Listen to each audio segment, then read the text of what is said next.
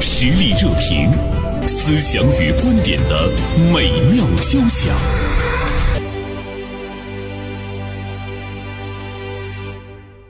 最近呢，有一部剧呢是登上了热搜，《漫长的季节》。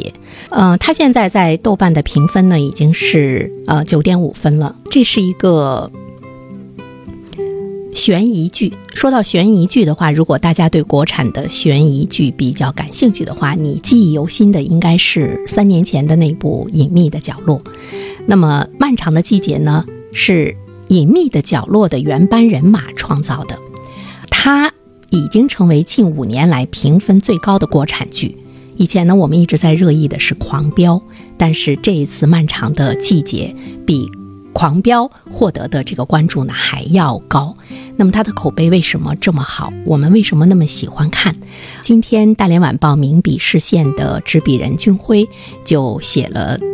有关这个漫长的季节的一篇文章，呃，题目是“不管发生了什么，向前看，别回头”。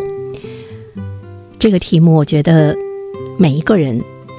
都喜欢，包括我尤其的喜欢。 金辉，中午好啊！哎，中午好，袁生姐。那么，关于这部剧，它究竟是一个什么样的？啊、呃，我们来从这个音频的讲述中，呃，我们来做一下了解。就和我们一起来听一下，好吧？好嗯。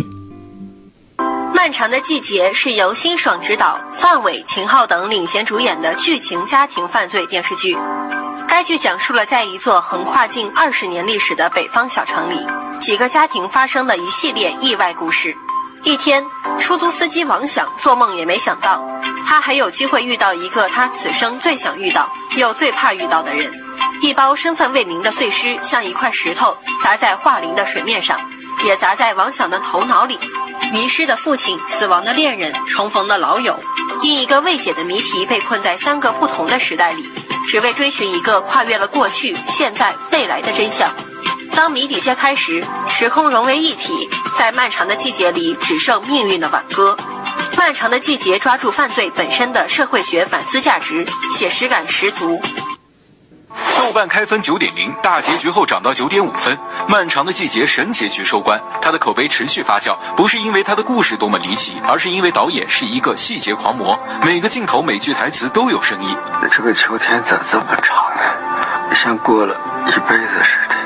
《漫长的季节》这个名字乍一看平平无奇，可当你看完全剧才会明白，这个名字太契合剧情了。在东北，明明冬天才是最漫长的，秋天反而是最短的。剧名之所以用这个，不仅指的是字面上的季节，还暗示了王想、马队、沈墨等人都被困在了那个秋天。所以，一场大雪降临后，所有的人都释然了。爸，你看，下雪了。往前走，别回头，是导演对所有人说的话。第一集，耿彪买了新车，正在嘚瑟呢。王想一摸就知道这辆车泡过水。这个车泡过水啊！结果在十一集，耿彪买的彩票终于中奖，大喜之客遭遇车祸，冲进河里。这前后呼应，让耿彪的人生更具戏剧性。范伟演过马大帅，因此剧中有好几个熟悉的名字。剧中只要是下馆子，基本都会去桂英风味烤肉。而在马大帅里，德彪曾任桂英风味饭店行政总厨，还有维多利亚的门童，和马大帅里是同一人，所以他才会问王想以前是不是见过。咱俩是不是在哪见过？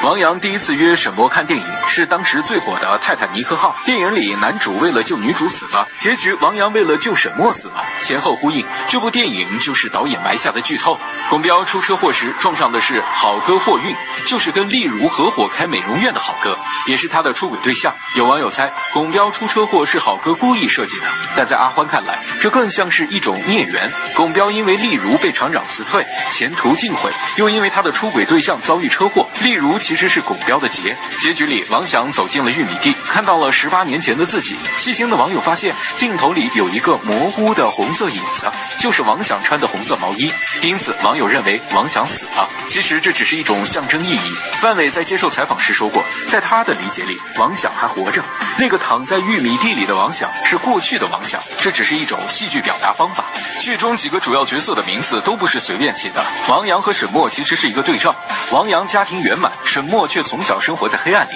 大爷的侵犯，大娘的沉默，咽喉的背叛，终于让他坠入黑暗。可王阳却用自己的生命换回他的命，成为他人生中的一缕阳光。而嫣红这个名字也预设了他的结局。所谓的嫣红，其实就是一滩红色。他的结局就是被碎尸。殷红贪婪、自私、嫉妒沈墨，最终他的贪婪让他失去了生命。漫长的季节只有短短的十二集，可它完结之后口碑进一步发酵。等人们二刷、三刷时，发现很多看似无关紧要的镜头，其实都是暗示和预言。这才是真正的好剧，让观众静下心来仔细品味每个画面，每次看都有新发现，百看不厌。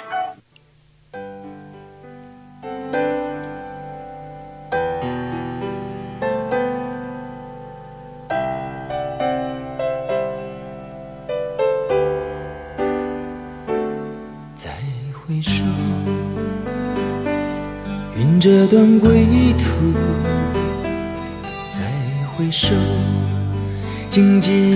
密布，今夜不会再有难舍的旧梦。曾经你。节目中很少放歌曲，突然之间推出姜育恒的《再回首》，有一定年代感的人呢，对这首歌是比较熟悉。在这个剧中，我们会听到这首歌啊，嗯，而且他最后来结尾的时候，就是用的呃姜育恒的这个《再回首》。是，嗯，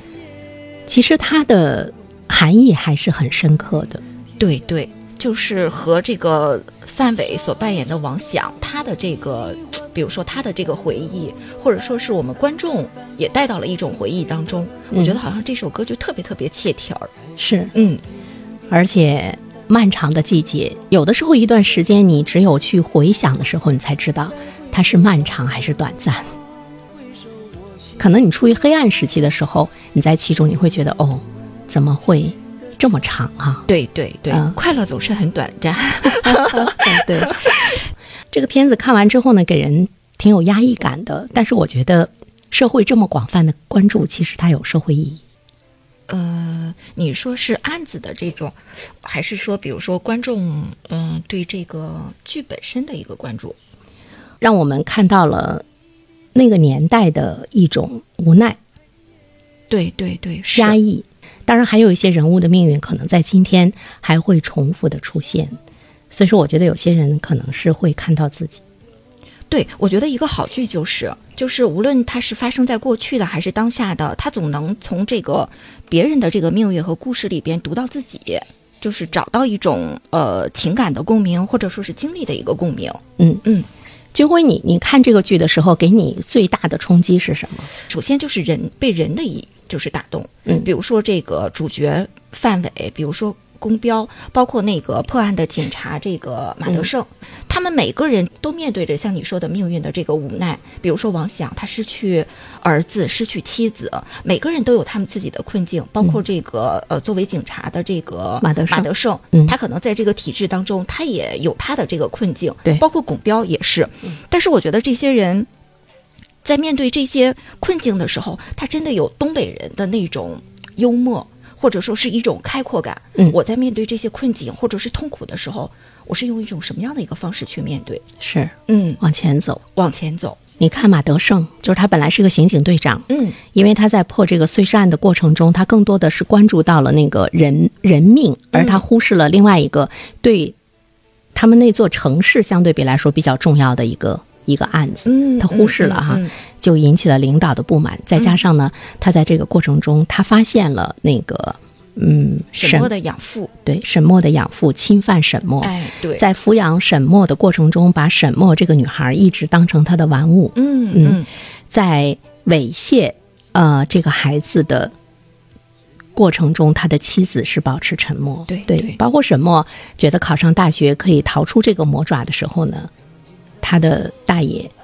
又到了学校去找他，嗯嗯阻止他跟别的男孩子谈朋友。嗯嗯跟他说你是我的，我们要永远在一起哈。对，其实那个马队长他已经发现了这个问题，嗯所以他觉得是个人渣。嗯，但是呢，他又找不到那种特别确切的证据哈对。我觉得特别痛快的就是，他带那个沈墨的大爷要回刑警队的时候，在路上把他给狂揍了一胖顿。揍一顿，对对对对我觉得那可能是舒了一口恶气啊。而且就是在结尾的时候，就是漫天雪花飘过来，然后每个人都有一个镜头的时候，其中有一个就是马德胜坐在他的这个车边儿，我觉得好像他打得筋疲力尽的，然后在那儿抽着烟。嗯，我觉得他那个时候就是对这个犯罪嫌疑人的那个发泄，嗯，他其实是应和了我们每一个人心中的那个怒火，对就是对，使劲打他，甚至于我们会说打死了才好呢。但是他，哎呀，怎么说呢？那个时候表现出来了一种不理性，因为他违反了纪律，哎，完了丢掉了刑警队长，你会觉得他特别憋屈哈、对，就是好像命运总有那么多，就是犬牙交错的那种感觉，总是在这个地方可能冒出了一一个东西，然后命运的可能一个走向它就变了。所以呢，从马德胜的身上呢，其实我看的时候我在想，理性和感性，有的时候你可能运用的不对的话，你会失去你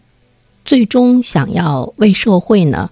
想要发挥的那种能力。比如说，不能再深入的破这个案子，嗯，不能再去抓凶手，那就是因为他的那个冲动和感性。嗯，但是又是一种血性，我觉得他就是该揍，所以我觉得这里面特矛盾。啊 哎，对对对，嗯然后我那呃，我我我看了一篇文章，就是分析，他说这个是对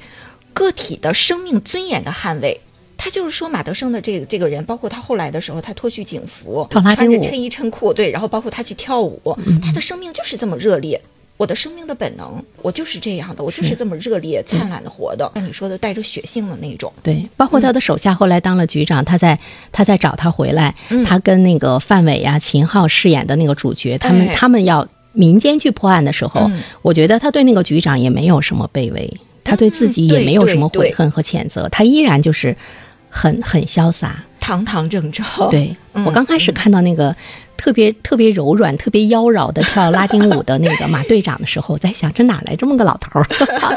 可能就是因为他的失控，嗯其实他也失去了能够保护更多的人，失去呢做更多的事情的这样的一个平台和权利。嗯，其实我们特别想说的就是沈墨这个女孩子，哦因嗯为她才有这个碎尸案嘛。啊，你在看的时候，你觉得就是沈墨是给你触动一个特别特别大的。谁给你触动最大呢？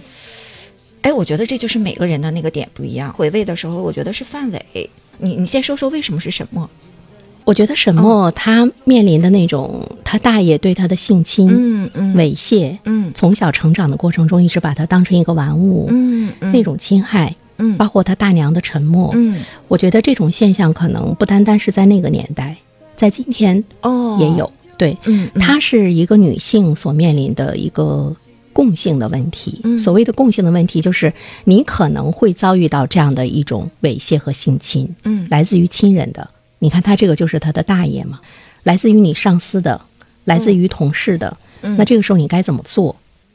觉得沈墨他是一个特别孤独的孩子，是他父母已经不在这个世界上了，弟弟又是一个哑巴，被送到了那个福利院。可能在他从小接受的教育的过程中，他不知道用法律来保护自己。比如说，我们说别人的时候，你要有勇气，你要有勇敢；但事情降临到我们身上的时候，我们未必有。对，而且我觉得特别小的时候，好像你就是觉得恐惧，他无力挣脱。所以呢，他就一直是在忍受。可能从最初的懵懂、不太了解，这是他大爷在玩弄他。嗯嗯，慢慢慢慢的，他知道，你看他上了大学之后，他特别想远离那个家庭，嗯但是他们依然要找上他大爷，呃，依然，纠缠和控制。我就在想，这个女孩子那么漂亮，嗯那么优雅哈，尤其是她在那个歌舞厅弹钢琴的时候，又引起了港商的关注，嗯港商又想侵犯她，对吧？她又被那个闺蜜背叛，一个出卖三了陪小姐吧，也是在那个场合、嗯出卖了。把她给这个灌药，嗯她被那个港商侵犯。我觉得在这个女孩子身上总是发生这样的事情。之后呢，她才会有碎尸案嘛，把她的闺蜜给碎尸了。嗯，最后呢，把她大爷和大娘全给杀了。但是我依然我没觉得这个孩子可恶，我觉得他好可怜，他不应该是这样的结局。这个导演辛爽在做这部剧的时候，就是每个人的行为，他所做出的事儿什么的，他都给出了一个根基和理由，嗯而且这个根基和理由是非常非常扎实的。而且我我我还有一个感受就是，无论是这个导演和编剧，然后包括这个演员，在塑造这些人物的时候，每个人都是有来路的。嗯你看。沈墨有那样的一个前生，有那样的一个遭遇，是他才会后边的那种巨大的压抑之后的一个爆发，极致的那种爆发，毁灭式的爆发。他和弟弟被逼到那个成年之后，他们被。逼到角落里的时候，嗯我突然之间从沈墨的眼睛里看到了凶光，对看到了那种决绝。对对那么这个是他天生的吗？不是，我觉得这部剧里边，就无论是这个主要人物，还是说那些就是呃小配角，可爱的、可恨的、可怜的、可悲的，嗯，然后我就觉得好像呃，这个主创有一种站在那种高处，嗯或者说是站在时间的远处去打量这些人，是，所以是再回首嘛。哎，对，再回首，完了，我就在想说，哎呦，那么一个无助的女孩子，有没有社会力量可以去帮助她？其实我们看到是没有，或许她也没有发出求救，她就是对这个社会绝望了，她才会奋起反抗，她去杀人，她把她的闺蜜卸开几大块碎尸的过程中，那不是一种仇恨吗？比如说他失去父母，可能最亲的人是他大爷、他大娘。我觉得可能他从最开始的时候，他就没感受到那种温情，就是那种嘖侵犯，然后背叛。我是觉得好像他真的就像你说的，就是对周遭的这些东西是一种特别悲凉、特别绝望。但是呢，你又会看到她，比如说她相信她的闺蜜，她去帮助她，也不能说是闺蜜，嗯就是一个女朋友啊，三陪小姐，嗯把她领到自己的弟弟的住所、嗯去住，你又看到了她的一种善良。我觉得就是往往是那种好像看着挺冷酷的一个人，他其实他往往是内心对爱充满了渴望，别人释放出来的一点一点好，一点一点温柔，就能把他给他点燃。但是点嗯燃之后，是不是继续给他柴火，还是说我这个点燃就是一种利用？嗯比如说那个殷红，可能就是一种利用。那我觉得可能就是就是后来那个结局就很可悲。我就想起了有一部电影叫《这个杀手不太冷》，沈墨呢，他嗯，后来他就隐居了嘛，对，他也没对，有去回过来报仇，把他大爷和大娘杀死。嗯嗯。但是他十八年之后，他又回来把他俩给干掉了。他弟弟就是替他去坐了牢，对，然后就是死掉了死掉了。嗯对对嗯对，就是他好像已经是没有什么牵挂了。嗯那这个时候他大爷呢，又从已经隐姓埋名的沈墨嗯和他弟弟的通信中，嗯，又找到了沈墨，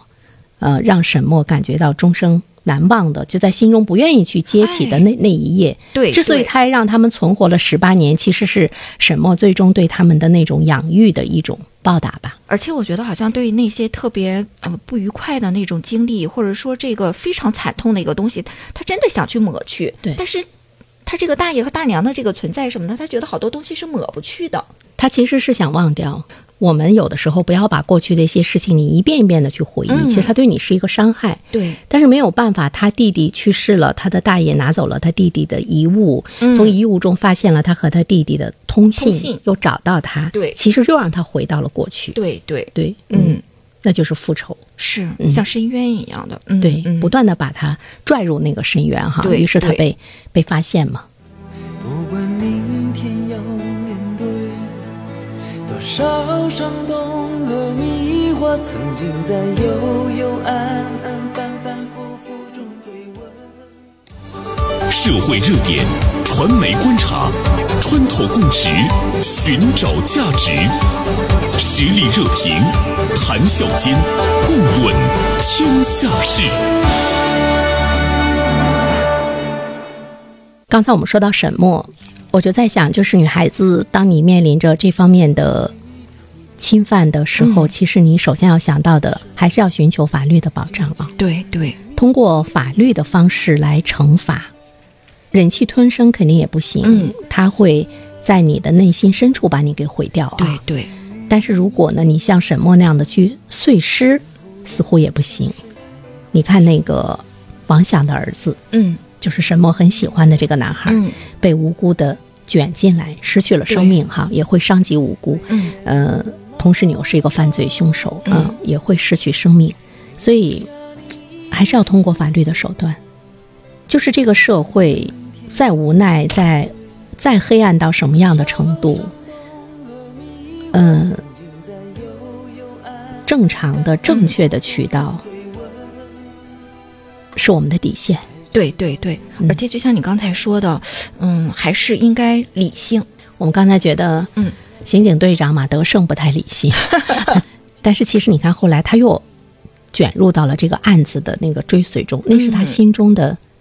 一根刺，你觉得还有谁的不理性是值得我们思索的？哎，像你刚才说的那个公标的，好像也有他不理性的这个这一面。秦昊扮哎昊秦昊扮演演的那个对对公标，嗯嗯嗯，嗯，龚彪是一个九十年代毕业的大学生，对，那一代大学生按理来说还不错，九十年代毕业的大学生嗯还是社会骄子啊，你还是有很多的社会的既得利益的嗯那个获得者啊。但是在龚彪身上，我没有看到他最后沦落成了一个跟王响一样的出租车司机。你你你总觉得他应该有一个更好的一个出路哈、我觉得可能也是因为这部剧，嗯，他还不是一个主要的一个人物。如果以他为那个主角来写的话，我觉得可能又是另一出拱标的这个命运史哈、我刚才突然之间在想，龚彪的命运可能就是在于他爱上了一个不该爱的女人，就是那个那个女人本身，呃，有点水性杨花，嗯跟厂长有染。嗯，龚彪发现之后呢，厂长在宣布下岗名单的时候，他本来是一第个一个被拿掉，对他上去砸厂长，嗯厂长嗯临时把他的名字给加上去，嗯他被嗯下岗了。对，他的人生好像就是失控的人生，最后他中了彩票，嗯命运会有转机的时候，他竟然遇到了车祸，嗯失去了嗯生命。如果我们再回首往回倒倒倒的话，他怎么样能不失控？哎呀，我觉得好像命运在每每个人的身上的那个、那个、那个作用就很神奇，就是，但是我觉得可能这就是公公标的人生，我突然之间明白了，就是秦昊在演宫彪这个角色的时候，嗯他为什么一下要增肥二十斤？有道理，有道理他。变得那么油 腻，失控是全方位的。对对，而且呢，你还能看到一个放弃。对我看后来就是秦昊在接受采访的时候，为什么宫彪的人生到后来的时候是这样的一个一个人生？为什么他会发福？然后他找到了说他得了糖尿病，然后他需要打胰岛素，然后他可能是总上夜班儿，然后他可能吃东西也没有节制。哎，但是我我是看着我是觉得好像这个主创对无论是这里边的主角还是配角，包括这个黄丽茹的一些角色，我我倒觉得是有一种很悲悯的一个情怀，或者是有一个心态在在看他们。你说他的妻子，对我觉得每个人就他自己来说，他就是他人生的一个主角儿。我的人生就是这样过的。那黄丽茹的人生，她就是那样的一个人生。所以每个人身上体现的一定是因果。就是辛爽那个导演也说，也讲到了一个就是命运的一个一一个东西在里边。所以这个命运到底是我们可以掌控的，还是我们不能掌控的？嗯，呃，有一些可能你是可以掌控的。对，对，比如说拱标，你发现你那个时候还没有跟你的女朋友结婚嘛？当你发现她怀了厂长的那个孩子的时候，嗯你可以跟她分手啊。但是她是上去把厂长正在宣布下岗名单的时候，她把厂长在主席台上给砸了，所以她就被第一个下岗了。但你看，她又、嗯她又跟王丽茹结婚了。爱情是不是就是非理性的？爱情就是我，我什么都可以接纳。对，嗯对 爱情本身就是一场失控。这是哪一个人说的？嗯对，爱情是失控。你看，我们经常会说说，人年龄越大，看事情会看得越清楚，他不会为任何所动啊。哦但是我们又形容说。尤其是老年人谈恋爱之后，就像那个老房子失 火，不可救药。所以，拱标似乎又是可以原谅的。嗯其实，我们最应该说的是王响，我们把它放到范最伟后啊、范伟演的那个王响，对嗯对嗯嗯，就是前两天我看了范伟呃接受的采访的时候，他说他呃这么多年特别渴望演的就是复杂的角色，嗯复杂。复杂他说王响就是这样一个复杂的一个角色，范伟把这个王响演得太好了。其实这是一个非常。沉重的一个人，他就是失去了儿子，然后失去了妻子，他一个人面对了一个空荡荡的一个房子，就是他内心的那种那种疼痛，可能是咱们难以想象的，对就是一个常人难以想象的。然后范伟在再去饰演这个角色的这个时候，他用非常隐忍和克制的一个方式去去阐释的，嗯而我觉得这个方式是非常非常对的，嗯，无论是从一个作为一个就是男性，还是说一个人在面对就是一种悲痛的时候，可能就是那样的，包括他老年遇到了爱情，他也是嗯觉得同样有有一个人追求这位女性的时候，他觉得哎，那个人能够给他更好的人生，嗯他也隐忍了，是是，他也隐忍了。但是王响身上还有幽默，对，有的时候我就在想，他是不是我们东北人？呃，骨子里的，它也是我们支撑支撑我们能够很好的走下去的一个非常珍贵的一个品质。你看，它是桦林钢厂的那个火车司机，对，刚开非始的常时有候骄傲感和尊严的。对，说嗯王师傅拉个响儿，嗯呜那个那那个响儿啊就出来，对对特别自豪哈。是，就是因为他们一直生活在那个厂里，就像我们东北很一个多的轨那道个钢厂，它是国有的，嗯大家就会天生的认为说，我会一直在这里生活的很好。嗯，就是他已经被面临着被那个港商诟病啊，嗯已经已经并购哈，已经呃面临着这个生存危机的时候，嗯王想还是想把他儿子办到厂里来，对嗯他觉得那是一份正经的工作哈。呃，他儿子有一句话，其实一直也没有点醒他，嗯他儿子说，呃，你还觉得你的厂好？你不知道外面的世界变成嗯什么样子，但是王想和他的妻子就会觉得进厂是一件非常自豪的事情，尽管那那艘大船在沉没。嗯，呃，我看王想的时候，我也跟我的同事交流哈，我觉得，嗯其实我们可能都是王想，对呀、就是每个人都是在一个既定的轨道里边，有多少人能有勇气离开这个轨道？当这个对轨道发生变化的时候，是他已经有变化了，你也会装作看不见。其实我觉得好像这就是人身上的那种对安全感、对舒适感，或者说对过去荣光的一种固守。对，嗯你看那个化钢厂，它已经是越来越不行了，嗯嗯，但是呢，嗯，王想依然会觉得他还他还会给我儿子的人生带来一份自豪。嗯其实他已经看到了外面世界的变化啊，但对他还对是那么那么坚定。嗯我为什么说我在嗯王想身上有的时候会看到自己？呃，你所在的行业，你所在的环境，它在整个历史前进的那个过程中，嗯其实它很可能面临着落、嗯，被嗯抛弃，面临着下沉。嗯，但是我们我们有一种阿 Q 的那个那个乐观主义，我们依然会觉得我们很好，我们不会的，除非就是给你来那么一刀，彻底的让你清醒。周遭的环境会像温水煮青蛙一样，你就会一直就觉得很好，嗯很好，很好。王想的身上，其实我看到了，就是我们个体和这个时代之间的那种割裂嘛。我们其实是，你永远是跑不过时代的。你能够跟他共同前进，就已经很不错了。而更多的人是被时代远远的抛在了后面。你分析的好像是这样的一个感受：时代的大潮滚滚向前，就是一浪逐一浪，一浪逐一浪的那个感觉。所以人有有永远就是时代中人，社会中人，然后就是那么其中的一个、一个小浪花儿，一对个小石子儿，是，就是这可能是一种让人觉得好像很悲凉的一个感觉。嗯，但是我觉得对一个个体来说，我觉得一个有心气儿的人、有尊严感的一个人，嗯，即便他周遭的这个世界发生了一个巨大的一个变化，他换了一个轨道，我觉得他还还会是一个特别棒的人。对，就像王想，嗯那我从这个化钢出来了之后什么的，当火车头司机我会当的特别棒，我当出租车司机我嗯也是一个特别棒的出租车司机。就是他一眼就能够看出拱标，就秦昊演的那个，哎他买的那个买的那个车是被水泡过的。我还想想起来了，就是讲王想和他儿子就是那个对话的时候，他上那是那个夜总会还是哪个地方？嗯他儿子在那儿当服务生，呃，他俩有一段就是冲突的那个那个表达，他他就说这是父子父与子的冲突，当然我觉得也是说也是两个世界的冲突。一个国有的一个集体的私营的哎，一个冲突。然后这个儿子他所介入的世界是一个自由的世界、欲望的世界和资本的世界，就是两个世界。嗯，而且我觉得我们、我们每一个人在生存、或者是你的人生的经历中，你跟你的孩子永远都是两个世界。嗯我有时候在想，他的孩子为什么会失去生命，仅仅就是他孩子的问题吗？我在想，王想的身上有没有问题，包括王想的妻子身上有没有问题？如果和孩子的沟通之间不是这个样子的话，嗯那么他的孩子会不会走到那天？因为他的孩子一直是在被不理解、嗯被排斥，嗯，对他觉得无法跟父母沟通，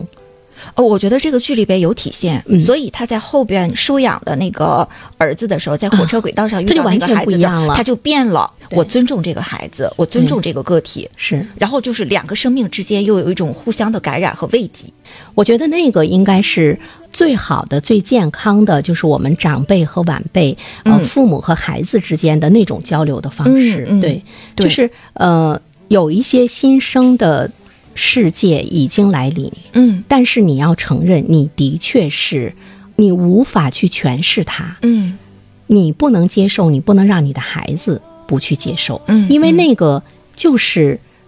历史的车轮在往前走，对对对，就是往想一拉响那个火车的鸣笛，嗯火车永远是滚滚往前走的，对对对因为你不能因为你跟不上。你没有嗯在火车头，或者你没有在这辆车上，你看不到车窗边上的风景，你就说它不好。嗯，对，如果你是这样的去否定你的孩子的话，他跟你就是有隔阂，他嗯是跟你就是是抗争。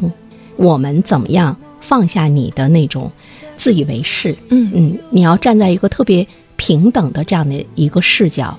那孩子他会不会对隐瞒？比如说王想的儿子，尽管不是凶手，嗯但是呢，他助力了凶手，他把那个岗上推进了嗯嗯花岗厂的大熔炉。嗯嗯实际上他不仅死无全尸，连根骨头、连根汗毛都找不到哈。嗯他也犯罪了嘛。那他就是为了爱情，嗯那他为什么会为了爱情使尽全身的力气呢？爱情是一场时空啊，的确，我们好像是我们热恋的时候，我们也很少去跟父母去谈我们的情感啊，嗯因为我们一跟他谈，他就对你就是否定，他就是审视。而且我觉得这部剧里边不单单是这种长辈晚辈、父与子、母与子的这样的，我是觉得就是人和人之间互相的成全和慰藉，其实是生命点亮了生命。那么我觉得王响可能到后来的时候向前看不回头，我觉得既是和过去的自己的一个和解，是案件破了一个了结，另外一个我是觉得好像他在和后来的杨子，或者说他和巧云，我觉得他又重新找到了爱。我觉得人可能在爱当中，在尊重当中，然后有了一种更好的一个往前走的一个动力。所以，人只有在爱当中，他才是柔软的，他才是可以听见的，嗯，才是可以看见的。是，比如说王想和他儿子的那个那个交流，我们说是嗯两个世界的那种撞击。嗯看剧的时候，我们也特别着急，说：“哎呀，王想，你知道你儿子都发生了一些什么吗？”特别想对他的儿子说：“你，你知道你爸爸多爱你吗？就是嗯你，嗯你其实可以把你的经历告诉他。对他跟对刑警队马队长那么接近哈、嗯如果你告诉他这个案子十八年前就破了哈、是，但是我觉得可能是，嗯他的孩子没有特别正确的能够感知到父亲对他的那种爱，所以他听不见，嗯他也不愿意说，嗯，就是错开了。错开了。嗯，对，嗯沈墨希望他能够跟他走，嗯，因为沈墨已经是杀人凶手了。嗯沈墨说：“我只有你了。这个时候，呃，王想的儿子说：“我还有父母。”他还是有迟疑的。就他还是很爱他的父母，这种爱似乎也没有被王想发现，就他们彼此之间的那种爱，嗯全是在自己的内心深处，他没有表达，没有在对平时的言行中给给表达出来。嗯所以呢，我看到的时候，突然之间觉得，哦，这是一场特别巨大的错过。所以在后来，他的那个养子沈北也找到了这个十八岁的时候，嗯他对他这个养子王北